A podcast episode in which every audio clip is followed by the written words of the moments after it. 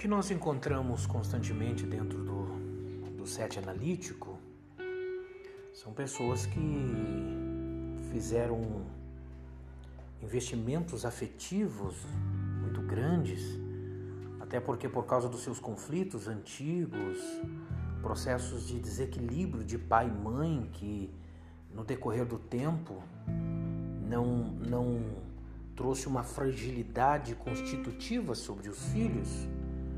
E esses filhos, quando crescem, identificam e introjetam tudo aquilo que foi vivido no seu, no seu processo infantil.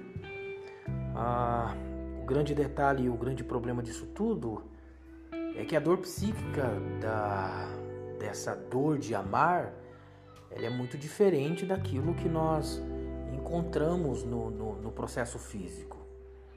Ah, ao contrário da dor corporal causada por um ferimento, a dor psíquica ocorre sem agressão a, aos tecidos.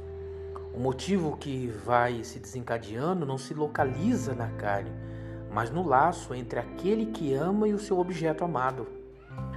Quando a causa se localiza nesse, em, nesse processo de involucro de proteção ah, do eu, que, que na verdade é o corpo, qualificamos a dor do corporal é, é, de uma forma que eu consigo dar definição do que eu tenho quando é físico. Mas quando, quando nós falamos de processo psíquico, é preciso se pensar, repensar, elaborar. E, e essas dores psíquicas do amor, ela vai causando males muito profundos, né?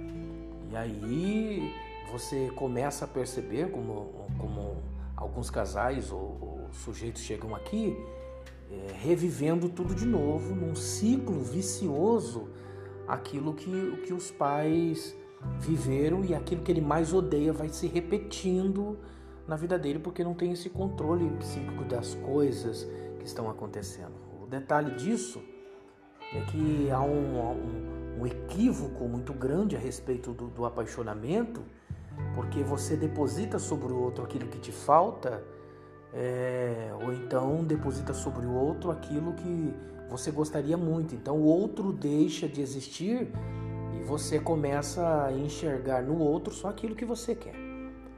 E isso vai causando uma dor, isso vai causando, porque quando o outro é, entra no processo de eu quero ser aquilo que eu, que eu sou, é possível não haver uma aceitação. Então vem a crise dos, do casamento, vem a crise do namoro, vem a crise sexual, vem a crise da sexualidade, vem todo tipo de problema. Porque aquilo que foi idealizado e foi sentido prazer antes de se ter, é, ele, vai, ele vai se desfazendo.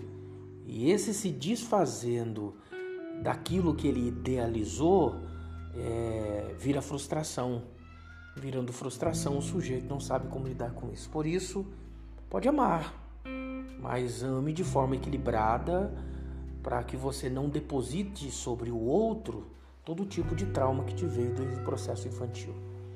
Um grande abraço e até a próxima.